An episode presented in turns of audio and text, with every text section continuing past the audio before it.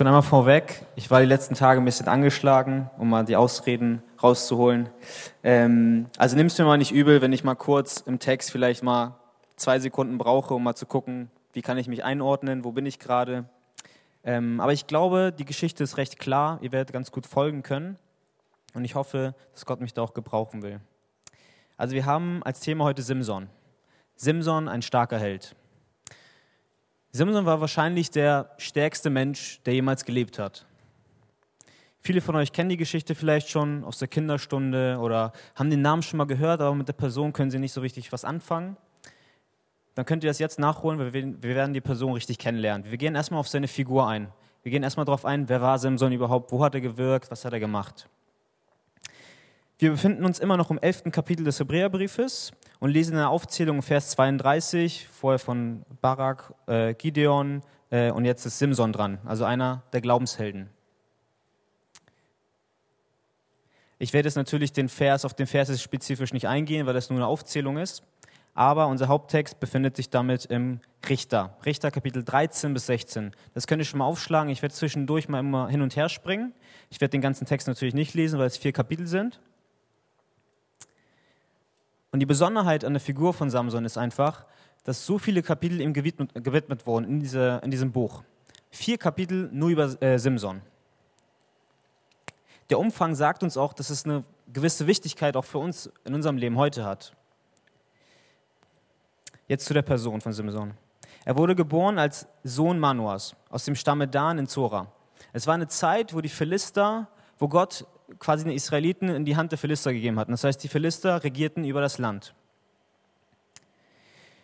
Die Ankündigung seiner Geburt war schon ein bisschen äh, special. Das war schon ein bisschen anders, als es bei normalen Menschen so der Fall war. Denn in Richter 13, Vers 5, ich muss auch mal ganz kurz aufschlagen.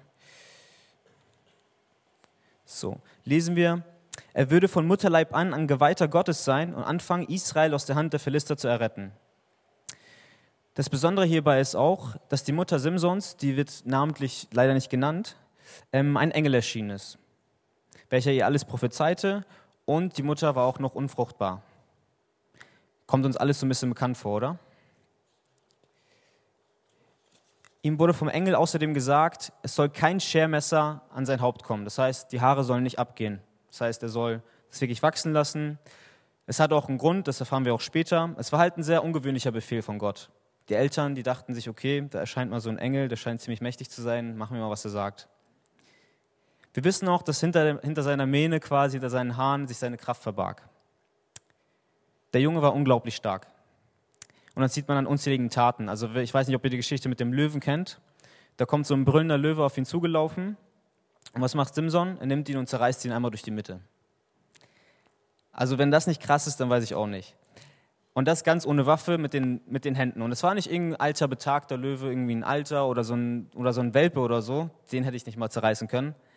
Sondern es war ein Löwe, ein junger Löwe in seiner vollen Kraft. Ein anderes Mal hatte er mal 300, geh mal hinaus, hat mal 300 Füchse gefangen, die Fuchsschwänze zusammengebunden, eine Fackel dazwischen gesteckt und dann einfach losgelassen, um den Philistern da so ein bisschen Schaden auf dem Feld anzurichten. Also was wir bei Simson schon mal festhalten können, er war nicht so der große Tierfreund anscheinend. Um noch einmal die Geschichte auf uns zu beziehen mit dem Löwen. Was machst du, wenn ein brüllender Löwe auf dich zuläuft? Flüchtest du? Kletterst du auf den nächsten Baum? Was machst du? Ich kann, uns, ich kann euch eines sagen. Der Teufel selbst wird in der Schrift als brüllender Löwe äh, bezeichnet. Ist ziemlich angsteinflößend für uns Christen, muss ich schon zugeben. Aber noch viel wichtiger ist, was die Schrift uns noch dazu sagt. Wie gehen wir damit um? Und dafür schauen wir mal gerne in den Jakobusbrief. Da müsst ihr jetzt doch einmal ganz kurz umblättern. Jakobusbrief, ähm, Kapitel 4, Verse 7 und 8.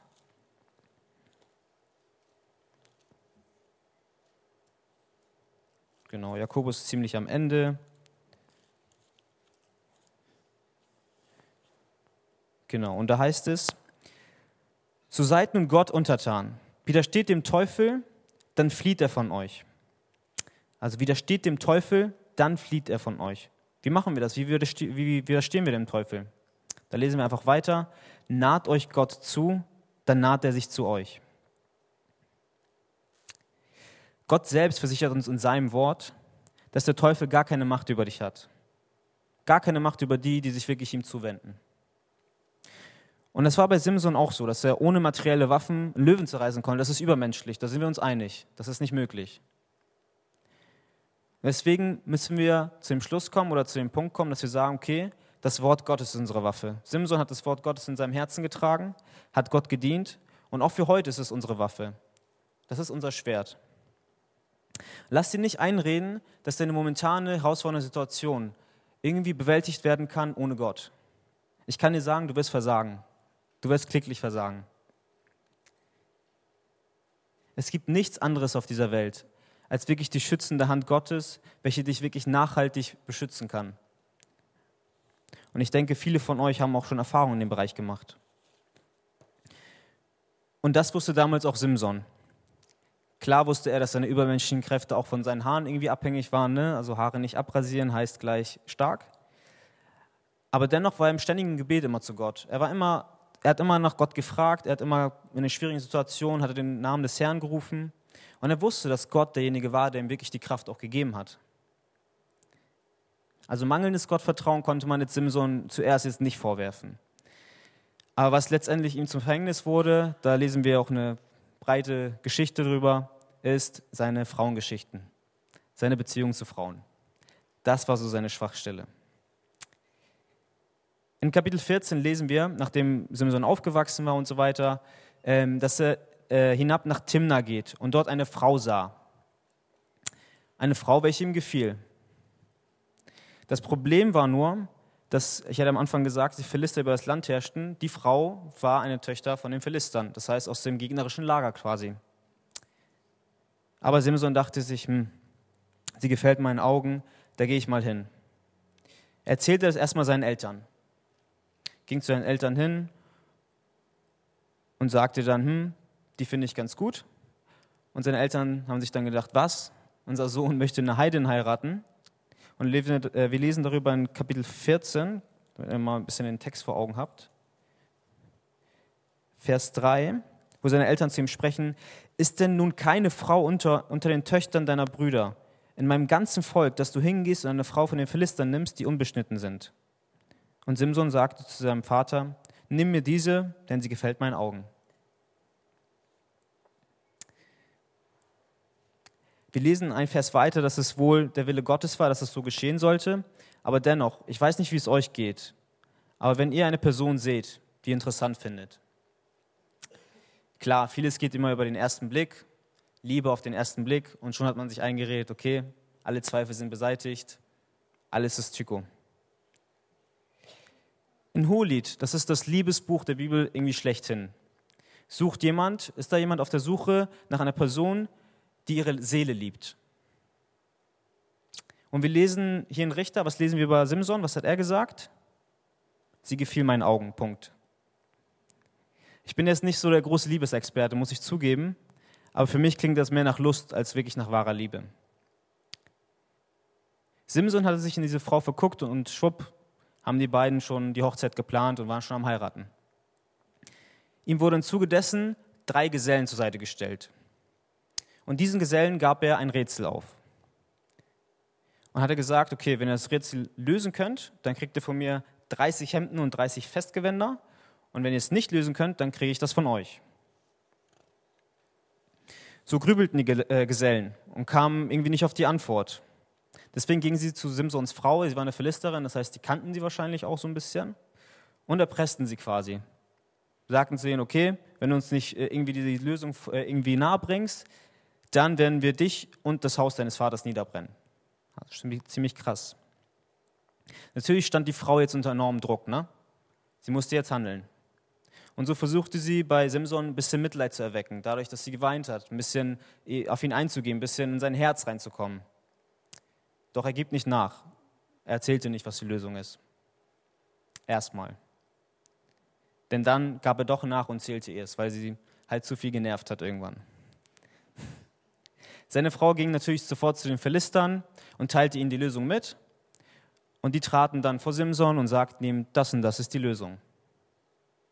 Das Rätsel könnt ihr selbst gerade äh, durchlesen, wenn ihr möchtet. Simson wusste natürlich, woher die Männer das wussten. Er wusste, dass es die Frau erzählt hatte. Und deswegen wurde er auch wütend, weil er ihr was anvertraut hatte, ein Geheimnis. Und es wurde einfach rausgeplappert. Er hatte der Frau, die er anscheinend liebte, eine sehr vertrauliche Sache erzählt. Und was macht seine Frau? Erzählt es gleich weiter. Ich würde mal sagen, super Start in die Ehe, oder? Das Ganze hielt natürlich auch nicht wirklich lange. Denn nachdem Simson seinen Wetteinsatz bezahlt hatte, indem er übrigens einmal mal rausgegangen ist, 30 Leute erschlagen hat, die Festgewänder mitgenommen hat und den Philistern dann gegeben hat, ging er so weiter in das Haus, äh, Richtung des Hauses seines Vaters. Andi hatte letzte Woche schon so ein bisschen ähm, über das Thema Mann sein, Frau sein schon so ein bisschen gesprochen. Deswegen will ich jetzt gar nicht so sehr auf das Thema eingehen. Aber ich will ganz kurz dazu sagen, dass, ähm, und da müssen wir uns alle eingestehen, dass es wirklich der Text so hingibt, dass es schwierig ist zwischen Beziehungen zwischen Gotteskindern und Kindern der Welt. Der Befehl des Herrn ist ganz klar und wir wissen eigentlich, was richtig ist. Aber oft denken wir uns wie Simson, sie gefiel meinen Augen, er gefiel meinen Augen, es war Liebe auf den ersten Blick, da muss es richtig sein. Und schon ist es geschehen. Simson jedenfalls dachte sich irgendwann, okay, er war jetzt bei seinem Vater oder war weggezogen, ich komme mal wieder zurück. Ich hatte ja dann noch eine Frau da im Philisterland. Komme ich mal zurück, besuche ich sie mal. Kam zurück und eine böse Überraschung hatte ihn da erwartet. Denn seine Frau wurde einen von seinem Gesellen gegeben. Stell dir vor, du lernst eine Frau, einen Mann kennen. Alles stimmt am Anfang. Und dann enttäuscht dich deine Frau, dein Mann. Du bist zutiefst traurig, ihr trennt euch Du kommst nach einiger Zeit zurück, nur um zu sehen, dass er sie jemand anders hat. Ziemlich bitter, oder? Und so temperamentvoll Simson auch war, wollte den Philistern gleich Schaden zufügen. Und wie eingangs schon erwähnt, kommt jetzt die Fuchs-Story wieder ein bisschen rein. Das heißt, er fing 300 Füchse, band die Fuchsschwänze zusammen, klemmte da so eine Fackel zwischen und ließ die in die Felder der Philister so ein bisschen raus. Wie viel Schaden das angerichtet hat, könnt ihr, glaube ich, selbst euch vorstellen.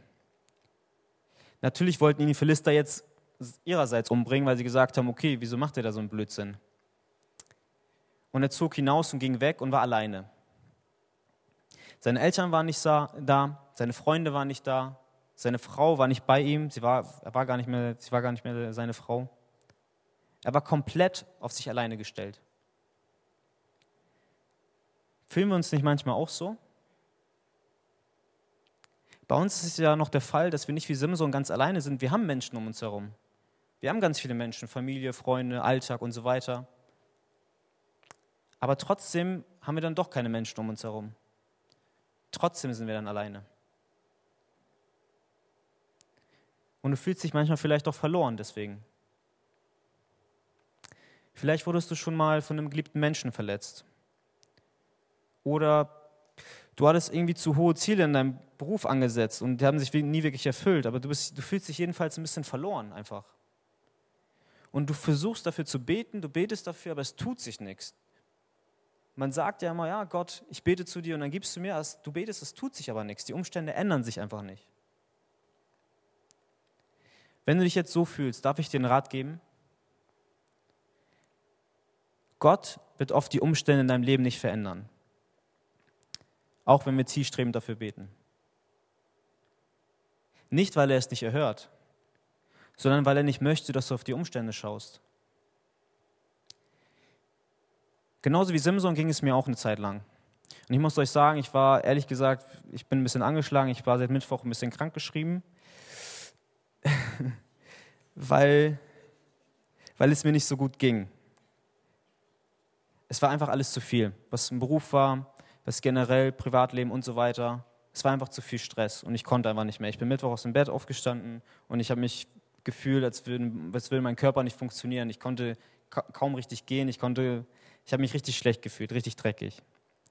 Und ich kann euch sagen, ich habe das schon öfter gehabt. Ich habe das schon noch über Monate auch gehabt. Und ich habe dafür gebetet und gebetet und gebetet. Und ich habe gedacht, oh, irgendwann muss ich ja was tun. Ich habe mit Leuten darüber geredet und die haben mir gesagt, ja, bete dafür, mach stille Zeit, äh, rede mit anderen Leuten darüber. Ich habe das alles gemacht, aber es hat sich irgendwie nichts geändert.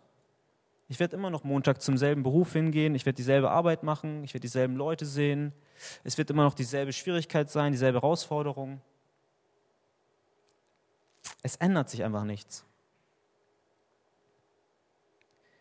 Und da hat mir Gott auch klar gemacht in der letzten Zeit, gerade wo ich so die Geschichte von Simson so ein bisschen näher für mich auch beleuchten konnte. Es ist nicht wichtig, wie die Umstände uns gegenüber eingestellt sind. Es ist wichtig, wie dein Herz Gott gegenüber eingestellt ist. Und Simson durfte dies auch spüren. Die Umstände waren für ihn katastrophal. Wir lesen, ähm, wir lesen darüber, dass er alleine war, dass ihn die Philister verfolgt haben. Zwischendurch hat er mal wieder tausend Leute umgebracht. Ich glaube, es war in Kapitel 14. Und es war einfach sehr schlimm.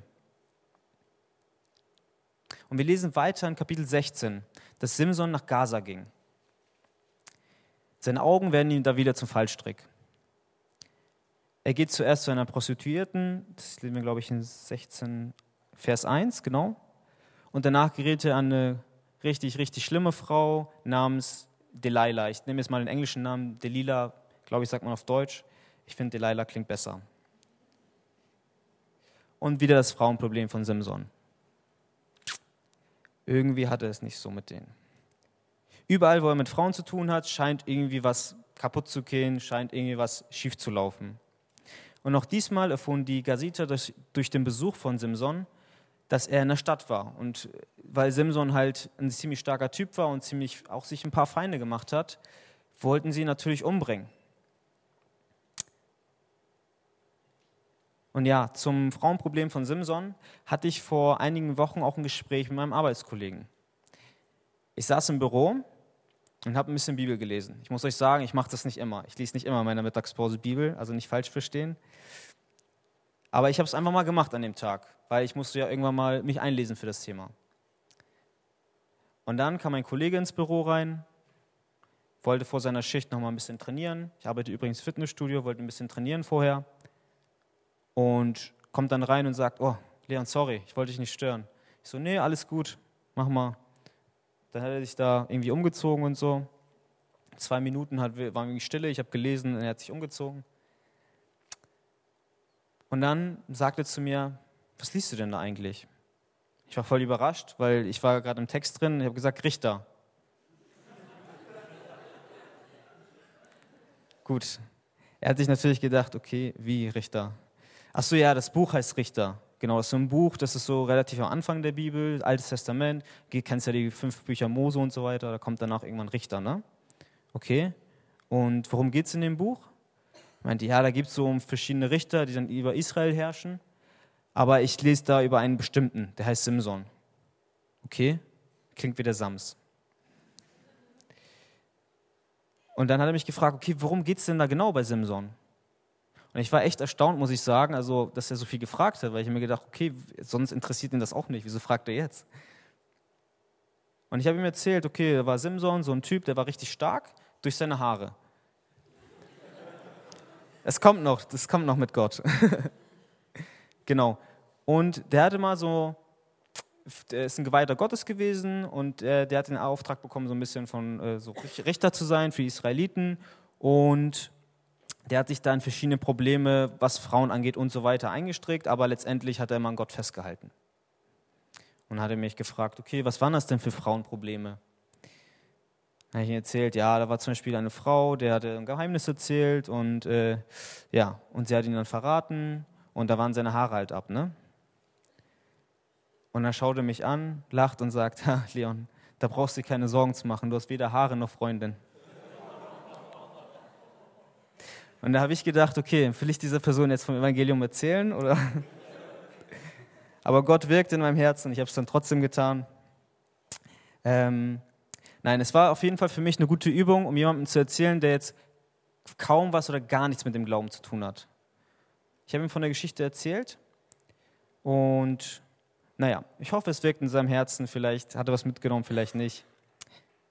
Wir lesen jedenfalls in Kapitel 16 noch weiter, wie letztendlich ähm, Simson Delilah wirklich lieb gewann. Aber vornherein war das irgendwie zum Scheitern verurteilt, weil die Fürsten der Philister zu äh, Delilah gekommen sind und ihr gesagt haben, dräng ihn, ähm, versucht doch mal das Geheimnis von Simson herauszukriegen. Wir können ihn sonst nicht bezwingen. Der Typ ist echt stark. Wir können sonst nichts machen. Und so versuchte sie dies natürlich. Ne? Mehrere Male fragte sie, erzählte Simson irgendwie etwas Falsches und so weiter. Ne? Und Simson legte sie jedes Mal rein. Er spielte so ein bisschen mit der Sünde. Und jedes Mal ging äh, äh, sagte leider das zu den ähm, Philistern und jedes Mal war es irgendwie was anderes. Und jedes Mal haben sie es versucht, sind meistens in der Nacht gekommen und versucht, das zu machen. Und es ging nicht. Jedes Mal konnte sich äh, Simson befreien. Und, und letztendlich war halt Delilah so ein bisschen enttäuscht auch von Simson. Und das zeigte sie auch. Ähm, kurzen Augenblick.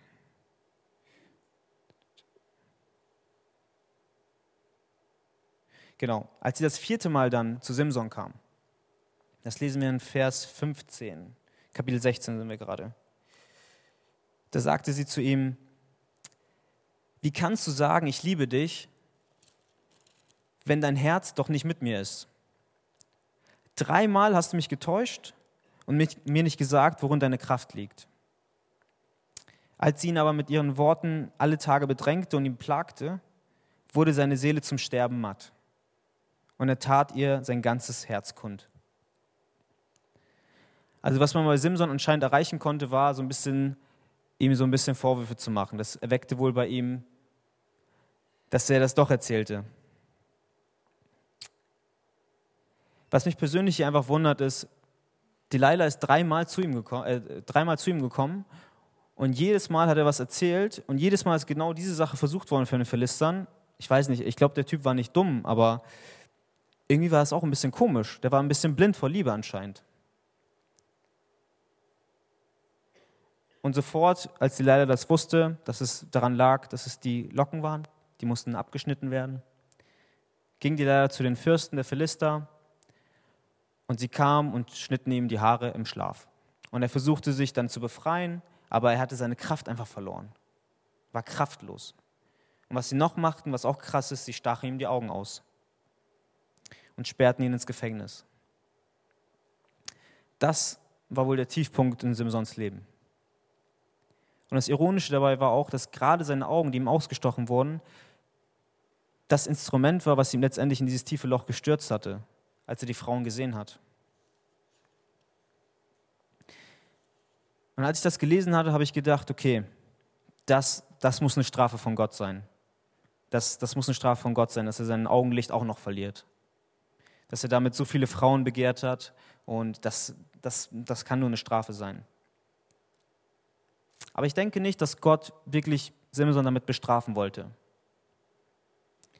Ich denke, auch wenn es eine krasse Züchtigung war, war es eine Züchtigung Gottes. Und es war eine Züchtigung, die notwendig war. Weil Gott gesehen hat, dass er schon dreimal wegen seinen Augen in diese Sünde gefallen ist. Und er wollte ihn vor weiterer Sünde auch schützen. Wir kennen die bekannte Stelle aus Matthäus 18, wo es heißt, wenn dich dein Auge zur Sünde verführt, dann reiß es raus und wirf es weg. Und genau das passierte halt bei Simson nur, dass Simson nicht selbst gemacht hat, sondern dass Gott eingegriffen hat.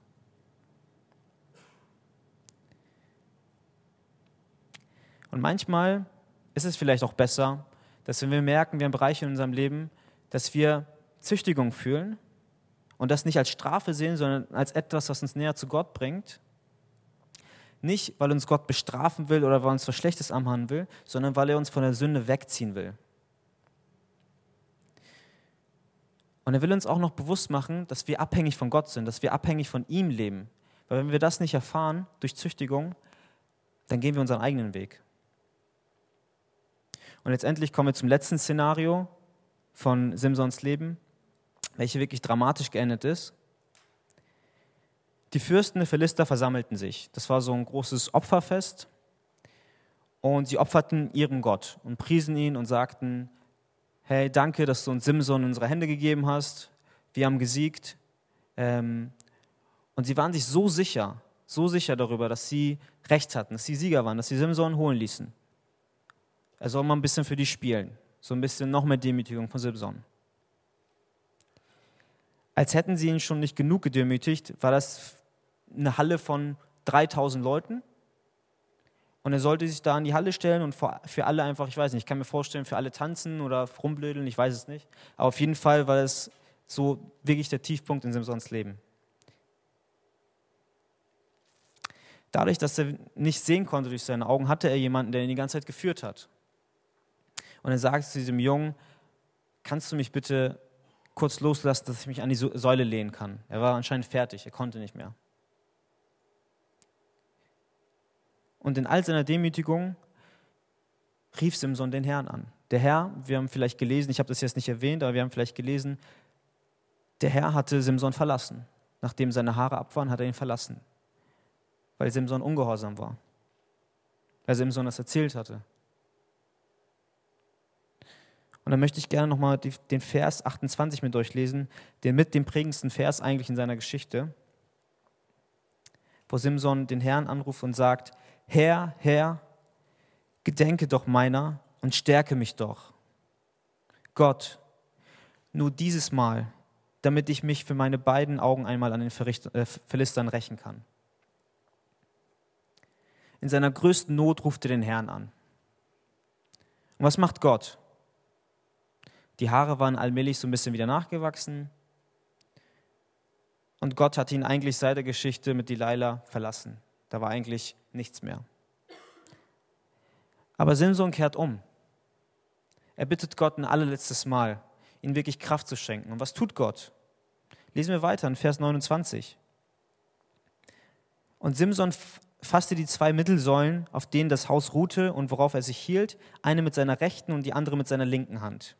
Das waren so zwei Säulen, die die große, wahrscheinlich so eine große Halle mit Abdeckung, ich weiß nicht, ich kann mir das nicht so vorstellen, ich bin nicht so kreativ, was das angeht. Aber das war so eine große Halle und diese zwei Säulen haben das wohl anscheinend gehalten. Und Simson sagte, meine Seele sterbe mit den Philistern. Also es war so sein famous letzter Satz, bevor er dann quasi alle getötet hat. Und neigte sich mit aller Kraft. Da fiel das Haus auf die Fürsten und auf alles Volk, das darin war, und, das, und so dass die Toten zahlreicher waren, die er mit seinem Sterben tötete, als die er mit seinem Leben getötet hatte.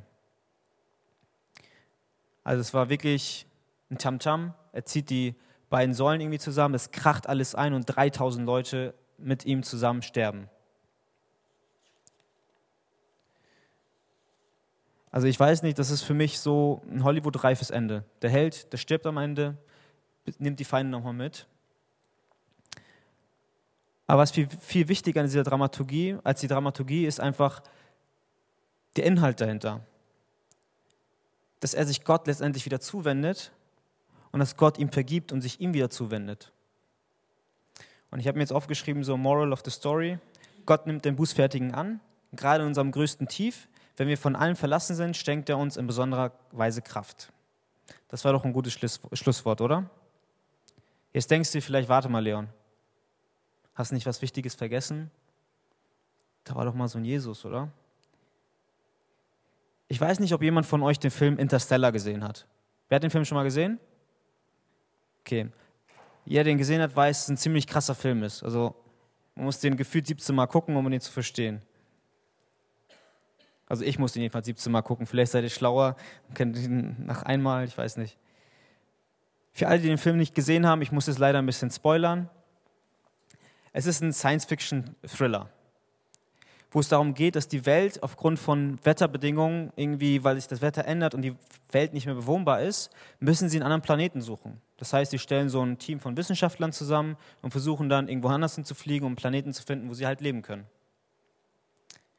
Und um die Story geht es mir eigentlich gar nicht in, diesem, in dieser Sache jetzt gerade, sondern es geht mir um den Aufbau des Filmes.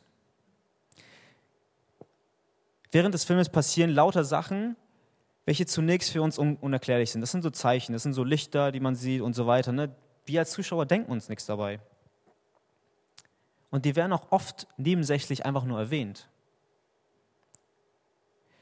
Doch am Ende stellt sich heraus, dass alles ganz anders kam, als es ursprünglich irgendwie geplant war. Und die Zeichen des Films waren nicht nur um, die, um der Zeichen willen da, um den exakten Moment jetzt zu beschreiben, sondern es war ausgelegt dafür, um das, um das Ende, das gesamte Gefüge nochmal klar zu machen. Die letzten 15 Minuten haben quasi den Film einmal richtig erklärt. Könnt ihr mir folgen? Denn zum Ende hin macht auf einmal alles Sinn.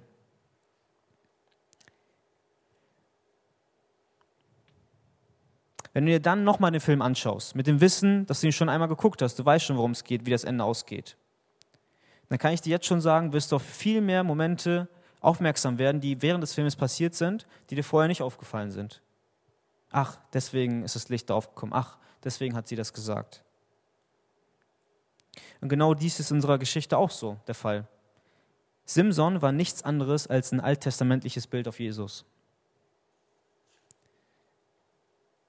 Das Ganze fängt schon bei seiner Geburt an, als der Engel seiner Mutter erschien, genauso wie ein Engel auch Maria erschien, welche letztendlich auch Jesus gebar. Und was wurde ihr verkündigt? Schaut, schaut noch einmal in den Text, Kapitel 13, Vers 5.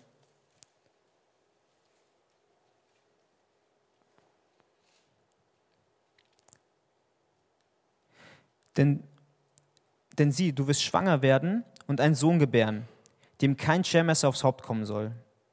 Denn der Junge wird vom Mutterleib an ein Geweihter Gottes sein und er wird anfangen, Israel aus der Hand der Philister zu erretten. Er wird anfangen, Israel aus der Hand der Philister zu erretten. Simson und viele andere haben das begonnen. Mose, David, viele haben begonnen, Israel aus der Hand der Feinde zu erretten. Und wer hat es letztendlich beendet? Sehr gut. Und wir finden noch einen Hinweis darauf, dass es kein gewöhnlicher Engel war, der zu der Mutter von Simson gekommen ist. Ich kann, ich kann sie leider nur Mutter von Simson nennen, weil es wird einmal nicht genannt namentlich. Es war anscheinend kein gewöhnlicher Engel. Dafür lesen wir mal einfach im Vers 17, wir sind immer noch im Kapitel 13 mal weiter, wo drin steht, wo der Vater von Simson, der heißt Manoah, fragt oder zum Engel sagt, wie ist dein Name, damit wir dich ehren, wenn nun kommt, was du gesagt hast. Aber der Engel des Herrn sagte zu ihm, warum fragst du nach meinem Namen, da er doch wunderbar ist? Also, der Vater von Simson fragt und kriegt so eine Antwort. Wer wird noch in der Schrift wunderbar genannt? Jesaja 9, Vers 5. Er heißt wunderbar, Rat, Kraft, Held, ewig Vater, Friedefürst. Jesus war es. Er selbst hat es angekündigt. Wäre es ein gewöhnlicher Engel gewesen, hätte er jegliche Ehre verweigert. Er hätte gesagt, okay, du, du musst mir nichts opfern, du musst, mir, du musst dich niederfallen und mich anbeten, sondern er hat gesagt, ich heiße wunderbar. Er hat den, er hat den Namen verraten. Und damit hat er auch den, das Lob, quasi die Ehre auch angenommen damit. Einen weiteren Hinweis sehen wir in Vers 22, wo Manoah zu seiner Frau sagt, wir müssen des Todes sterben, weil wir Gott gesehen haben. Also noch klarer geht es nicht. Oder der Name von Simson könnte man auch übersetzen mit kleine Sonne oder Sönnlein. Ja, das stand so bei Wikipedia. Und auch dies ist ein Bild auf Jesus. Jesus wird auch Licht der Welt genannt, Johannes 8. Oder erinnert euch an die Stelle, wo Simson alleine war, verlassen von alles um jeden? Jesaja 63, Vers 5. Ich sah mich um, aber da war kein Helfer. Und ich wunderte mich, dass niemand mir beistand. Und auch Simson wurde genauso wie Jesus von den Hohepriestern und Eltern, äh, Ältesten gefragt, aus welcher Vollmacht tust du das? Wer hat dir die Vollmacht gegeben?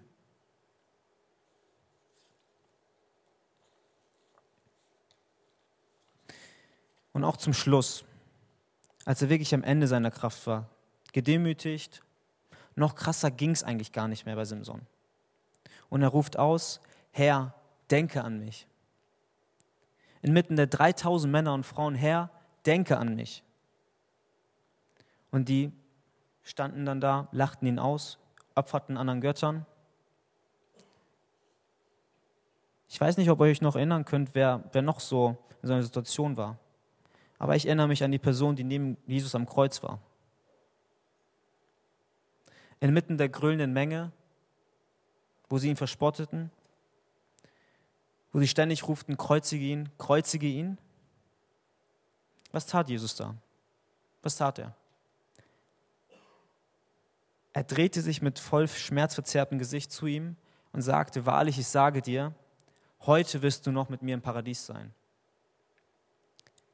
Also ich weiß nicht, wie es euch geht, aber wenn bei mir wirklich alle Stränge reißen, wenn bei mir wirklich alles schief läuft im Leben, dann ist dieser Vers für mich die größte Hoffnung, die ich habe. Um noch einmal auf die Moral of the Story nochmal zurückzukommen, Moral der ganzen Geschichte. Jetzt betrachten wir mal alles als gesamtes Gefüge, das gesamte Ende. Es gibt Hoffnung für uns. Gott nimmt den Bußfertigen an und jetzt ein ganz kleiner Zusatz, aber ein total wichtiger Zusatz, weil Jesus gab, um dich zu retten. Weil Jesus sein Leben gab, um, um dich zu retten. Das Lobpreisteam kann schon mal gerne nach vorne kommen.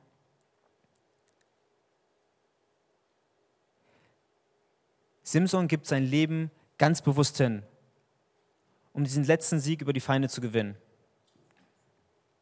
Hier ist Simson auch ein Hinweis auf Jesus. Denn er lag auch im Sterben und hat den Sieg errungen. Aber was ist der große Unterschied zwischen den beiden? Was ist der große Unterschied zwischen den beiden? Simson hat durch seinen Tod den Sieg errungen über die Philister. Jesus hat durch seinen Tod den endgültigen äh, Sieg errungen. Für uns alle. Nicht nur für, die, äh, nicht nur für sein Volk, für die Israeliten, für die gesamte Welt. Und es gibt nichts und niemanden, der daran was rütteln kann. Niemand. Simson hatte nicht die Wahl. Er konnte nicht einfach so sich aus der Situation retten. Er konnte nicht einfach sagen, ich möchte nicht mehr. Jesus konnte das. Er hatte die Vollmacht des Vaters. Er konnte alles. Er hätte von diesem Kreuz runtersteigen können. Er hätte seine Verspotter töten können. Aber er tat es nicht. Er hatte die Wahl.